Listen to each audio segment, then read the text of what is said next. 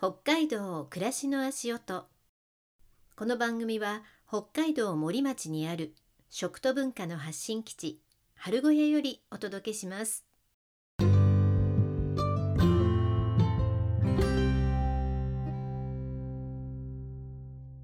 月曜になりました。みーみです。今週もよろしくお願いします。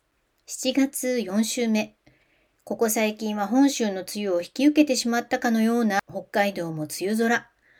今日は時折お日様が顔を出してくれていますが、早く夏の日差しを戻ってきて。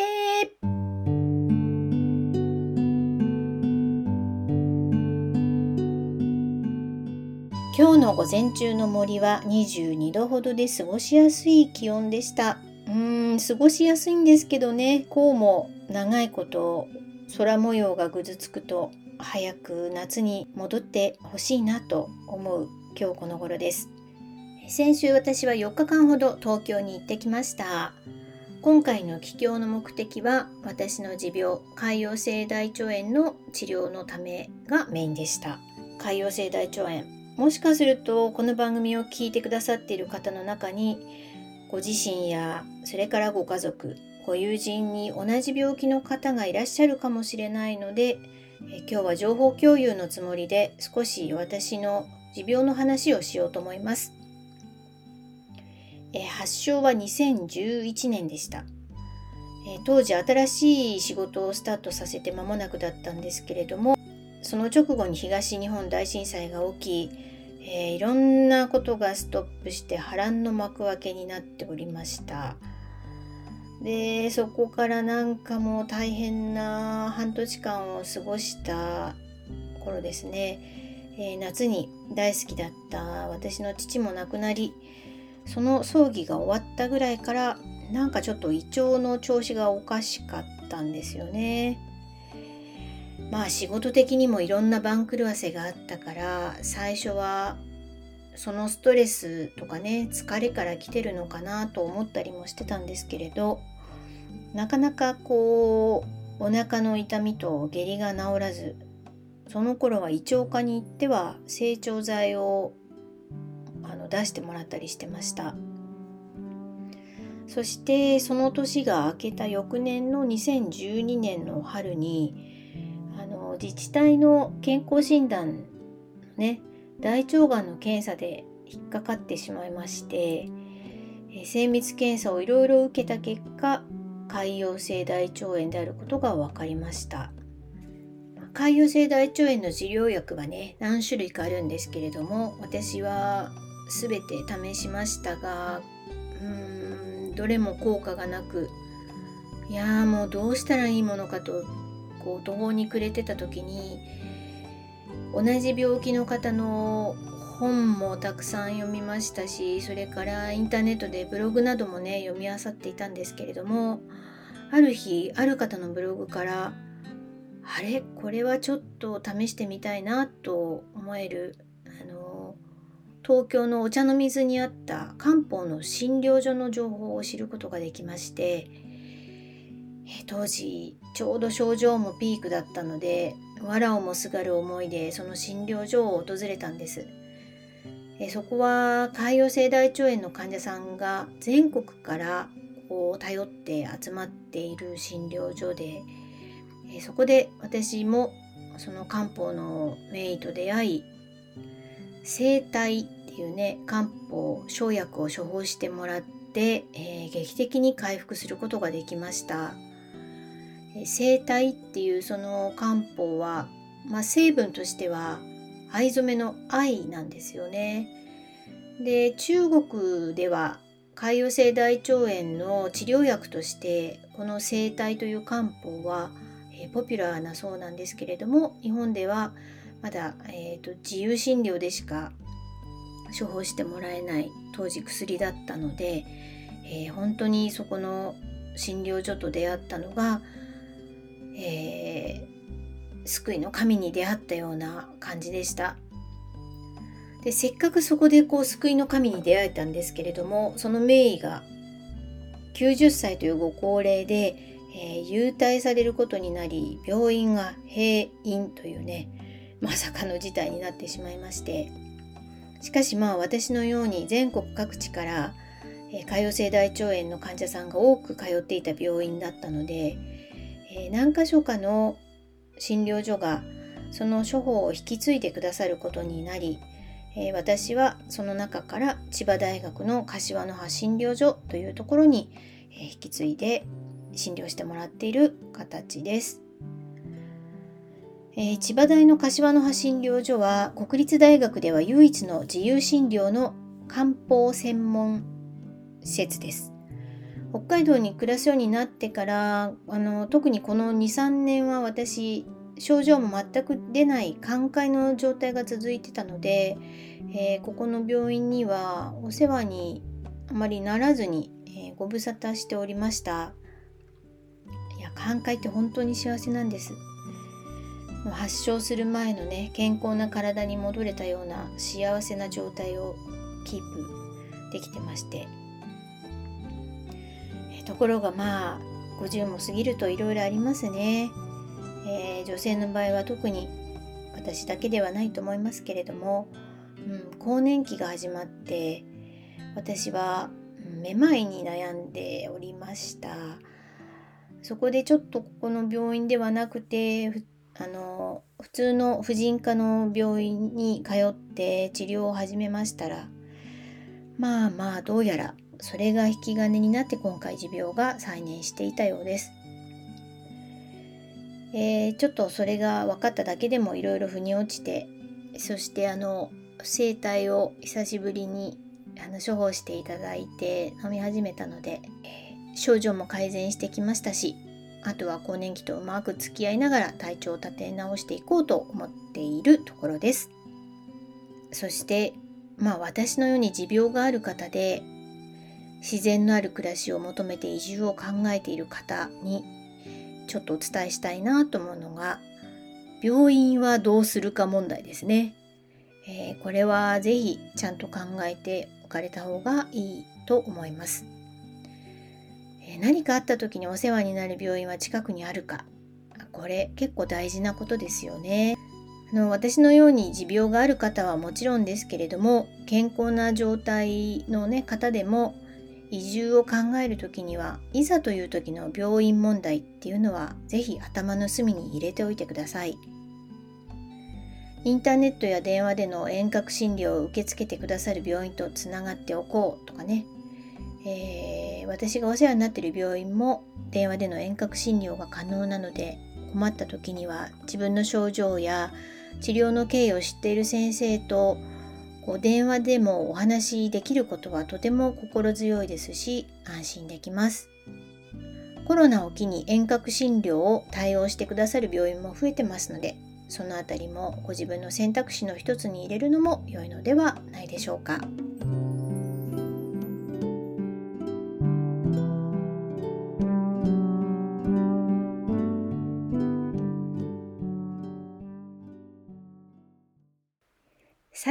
今日のトークは軒下バーベキュートークです。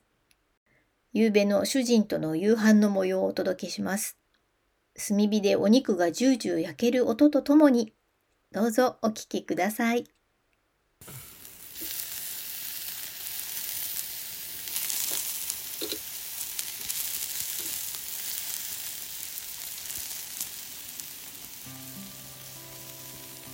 雨の日曜日今日はちょっと私も体調もいまいちだったのでご主人様に軒下バーベキューをセットしていただきました。はい。いいね雨の日。うん？雨の日でも軒下ならねできるからね。うん。あの夏だと結構ほら夜虫が多いじゃない、うん、だけど雨の日だと意外と虫も少ないし、うんうん、今日なんかなあのちょっと寒い肌寒いぐらいだから、ねうん、炭炊いてなんかちょうどいい。この何エゾ梅雨で結構虫少ないのかもしれないな。あそれもあるかな、うん、ここのとこずっと雨だもんね。本当にねあの、うん、梅雨がないってことですごく楽しみにしてたんだけどそれが意外に蝦夷梅雨が始まったっていうね、うん、なんか関東の梅雨明けは早かったけどそれをそっくり引き受けた感じ。うんうん。ね。まあでもあそれほどベタベタはしないですけどね。うん。いや何気に、うん、雨の日うんの軒下バーベキューいいかも夏は。うん。今日はいただき物のお野菜うん。とか、まあ、お肉は買ってきたんですけれども。でもキュウリはこれ。自分の畑のキュウリそう。きゅうりはもいできたやつで。でうん。北海道に来てびっくりしたのがどこのスーパー行ってもバーベキュー用のお肉セットとかうん。冷凍のあの串打ちしてある焼き,、ああ焼き豚串ね豚ね。豚串ね、こっちは豚串を焼き鳥と言いますけれども、焼き鳥のあの冷凍パックもすごい充実してるよね、バーベキュー文化なのかね。なんかあのホルモンとかもあるよね。そうホルモンもそうだし、こう味付けたやつで、うんうん。もうすぐ網にのせれば食べられるようになったのがすごい種類充実してるよね。まあほらだってジンギスカンとかもあるからさやっぱ、うん。ちょっとこうバーベキュー的な文化があるじゃん外でやるみたいな、ね。今日もなん、えー。みんな広いからね今日も私はこれお肉のバラエティパックみたいのを買ったんですけど、うん。牛のハラミとカルビとあと豚バラとうん。鶏のせせりが入って。せせりって首？首だね。うん。うん。美味しいよね美味しかった。あそうだね。うちは森の中だからここでバーベキューやると特別どっかにキャンプ行かなくてもいいなと思っちゃうけどね。本当。うん、うん、まあでもキャンプはキャンプで行きたいけど。旅は旅でいいけど。焼けたよ。はい。でも今炭火はいいでしょうやっぱねぱり炭火最高です、うん駒ヶ岳は炭が有名なんだよ。そうだね。ね。結構一流ブランドみたいよ駒ヶ岳の炭って、うん。まあ、木自体がね豊富だから。うん、豊富だし炭に適した木なんだろうね、うん。何の木なんだろう。菓子もいいっていうけどね菓子の木。でも菓子じゃないと思うんだよね駒ヶ岳の炭は。ああ暗くなってきたけど。いいね。うんキャンプというか車中泊用のランプとかいろいろ出してきて今日は、うん。この七輪みたいなね。うん、なんか2人だとこの七輪で十分ね、うん。アウトドアドア用の、ね、七輪うん。でいいね軒下のバーベキューで、うん、のんびりできる、人もうちの方はこううちのとこはね森の中なんで人がいないから下手したらキャンプ場よりも声出したりして大丈夫だよね。今ちょっと音切りましたけどさっきまでは結構音をガンガンかけて、音楽をかけながら。歌歌いながら。いいでしょこれ。切り株の上に七輪を乗せて。これは来年の薪のために切った木の切り株をちょっと取って台にしといたんだね。あとこう家の外でバーベキューだと片付けが楽でいいよね。でも本当雨だからかな虫がこれ普通この時期でライトつけて夜やってたらさすげえ寄ってくんだけど、うん。寄ってくるけど少ないよね、うん。知り合いの人がこの間一昨日か。やっぱこっち移住してる人なんだけど関西と行ったり来たりしてて帰りますって来た時にミヤマクワガタの写真を送ってきてたからもう深山取れてるるそうかもうクワガタがね。うん。今年はうちはまだね。でも俺がこの前部屋で寝てる時ブンブンブンブン来てたけどまだ見つけてはないですね。夏休みのね自由研究に前あの少年が来てくれたよね、そう。うん。お友達の息子さんが。また来たいって。ずっとあれが忘れられないんだ。うん。うん。虫は豊富ですからクワガタもカブトも。うんカブト少ないんだっけ？そうだね。ミヤマクワガタって天然記念物なの一応。へえ。だから捕まえてはいけないのかもしれないけどうちの周りはいっぱいいるの。そうなんだ。うん。でも去年少なかったな。でも何度も言っちゃうけど本当梅雨はね長くなったっていうかうん。出てきたねエゾ梅雨しっかりエゾ梅雨になっちゃってる。湿気は全然ないけどね東京に比べたらね。ただちょっと心配なのが野菜の生育ね。そうそうそうそれ言おうと思ったの。うん。太陽が当たらないからぐんぐんって伸びてたやつが今結構止まっちゃってトマトなんかも下色濃くなってるんだけど上は黄緑色のままさちょっとこう、うん。伸びなくなってるよね、うん。今年は何植えたっけ？豆。豆豆は豆からね植えたから、ナスピーマン唐辛子みょうがうんうん。トマト。うん。きゅうり。あきゅうりきゅうきゅうりが一番そうだね早いね。あとレタス。レタスレタスもうん。ねレタスが早かったね。レタス早かったね。レタスはもうずっと食毎べてるけど。まだトマトがうね、ん、トマトナスが遅いよねちょっとね。ナスもでも形になってきてピーマンも形になってきたけど、うん。豆類も伸びてきたけどやっぱ自分家で取れて自分家で食べるやつでやってるから小さいっていうか細いね今年ね。自家採取だから豆はね。自分が食べる分だったら十分だもんな、うん。きゅうりも余っちゃうもんな、うん。まあそれも日々勉強ですってうん。私やってないけど、でも土しっかり作れば年々いい土になっていくと思うし、うん、そんなだからもう大きな車1台分ぐらいのうん、うちの車中泊用のキャンピングカー1台分ぐらいの大きさの畑で十分だよ。そうね。2人で食べるんだったらね、まああとは本当にもうあのご近所にもいろいろ野菜販売所もあって夏になればすごく安く手に入るし、うん。あと頂き物も多いし、そうだね。野菜は多いね、うん。本当に。まあね。魚もあったりするけど、ううん、ちのあたりやっぱ野菜だね。ね本当に夏場はいろいろ恵まれてます。こうして外でバーベキューできること含めて。春は自分で取れるしね。春はほらだってあの山菜とかさ、うんうんうん。そういうのが取れるし。うん。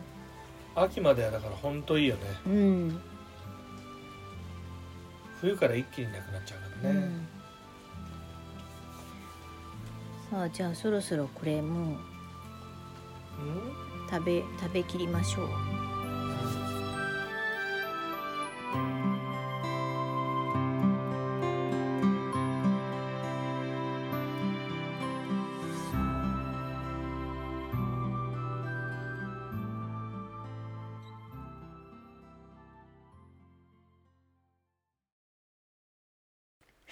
かなりまったりとしたトークで失礼いたしました。いやー、バーベキューってあの調理をほとんどしないで済むので、主婦にとっては大助かりです。そして、ちょっと体調が悪かった身にとっても大助かりです。え炭を起こして準備や、そして最後片付けをしてくれる主人に感謝しております。え今日のトークにありました、駒ヶ岳の炭はブランドだと主人も言ってましたけれど、ちょっとそれを調べてみました。駒ヶ岳の山裾には奈良や板谷などの広葉樹林が広がっています。広葉樹は杉や松などの針葉樹に比べて細胞の密度が高く木が硬いため一度燃えればゆっくり時間をかけて燃えるので木炭の原料として昔から重宝されてきました。その駒ヶ岳を有する森町に昭和初期の最盛期には木炭生産者が50件以上もあったそうです。今から3年前、2019年時点で、えー炭屋さんの件数は7件と、件数はだいぶ減ってしまいましたが、それでも今なお昔の製法で丁寧に作られている駒ヶ岳の炭は全国的にも人気の炭です。いつか炭の生産者さんにもインタビューに行きたいなと思っています。